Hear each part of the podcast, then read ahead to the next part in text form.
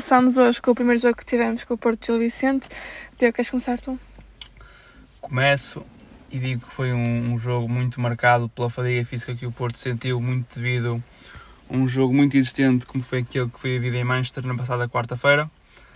Um, o Porto entrou num novo sistema, que já tinhas comentado em Manchester, num, num 3-5-2, com o Zaidu como terceiro central, Corona e Manafá nas aulas, com, com, Fábio com o meio campo a 3 com uh, Uribe, Nakajima e Fábio Vieira, lançando sempre na frente Evanilson e Tony Martínez. Foi um jogo muito. Não foi bom para o espectador, confesso. Foi um jogo que o Porto, como já disse, estava cansado. O Gil Vicente tem pouco poder de fogo. Acho que nunca conseguiu criar uma séria ameaça ao Porto. Acho que o Porto, mesmo que tenha passado grande parte do jogo a ganhar por um zero, teve sempre o jogo no bolso, na minha opinião.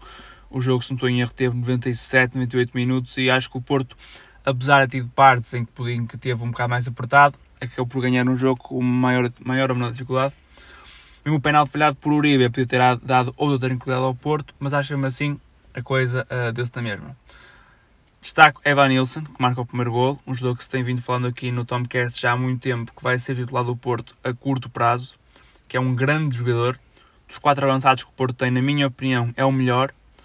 Melhor que Marega, Taremi e Tony Martinez, é o melhor e vai ser titular de caras.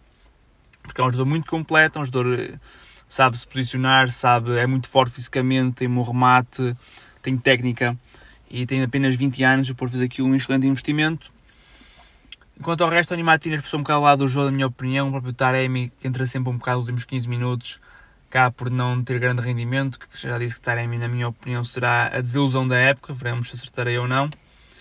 Mas os regressos de Shan Nakajima também a destacar, que é um jogador que esteve afastado do Porto na fase final da época passada, devido ao facto de não, não querer treinar com medo de, de contrair Covid-19 por causa de problemas familiares, de, de, de saúde da família, uh, e entrou muito bem, fez a assistência e é um jogador que dá outra criatividade ao Porto, outro sentido de outra magia que o Porto não tinha.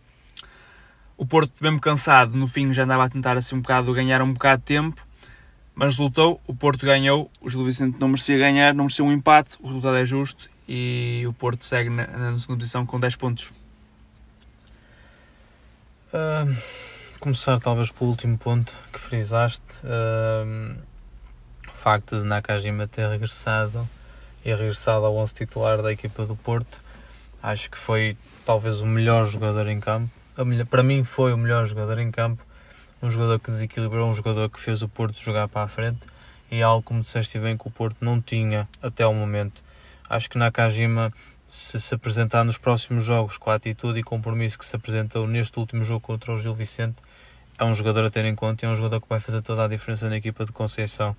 Em relação ao resto do Porto, destacar a consistência defensiva da equipa, eh, nomeadamente ao nível do seu guarda-redes. O Marquezine voltou a fazer uma grande exibição, sempre que foi chamado a, intervir, interveio com qualidade e permitiu que o Porto acabasse o jogo sem sofrer qualquer gol.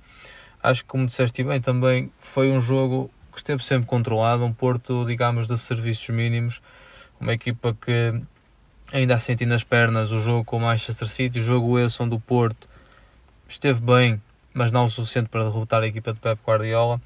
Mas ainda assim o Porto regressa ao campeonato, ganha um 0 ao Gil Vicente e muito sinceramente acho que quanto ao Porto, serviços mínimos. E da parte do Gil Vicente, uma equipa sem grandes argumentos, uma equipa completamente diferente daquela que vimos na época passada. Acho que, na minha opinião, a grande baixa desta equipa do Gil Vicente continua a ser a saída do Mister Vitor Oliveira. Acho que o Gil Vicente tendo apenas e só esse treinador, independentemente dos jogadores que saíram, continua a ter muitos argumentos para fazer mais um brilharete neste campeonato. Não conseguiu, não conseguiu manter o treinador, revolucionou o plantel e a equipa técnica e acho que do Gil Vicente o melhor em campo acabou por ser o Denis, o que prova exatamente aquele ponto que eu estava a tentar sustentar.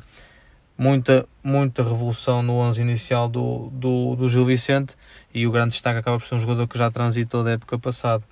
Uh, vamos ver, vamos ver que tipo de Porto vamos ter já na próxima jornada europeia, mas também já nos próximos jogos do campeonato, uma vez que começa agora uma grande carga de jogos de clubes.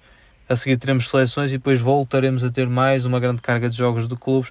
Portanto, vai ser muito interessante ver como é que Sérgio Conceição e o Porto fazem a gestão física do seu plantel. Só dar uma pequena nota que, que me esqueci.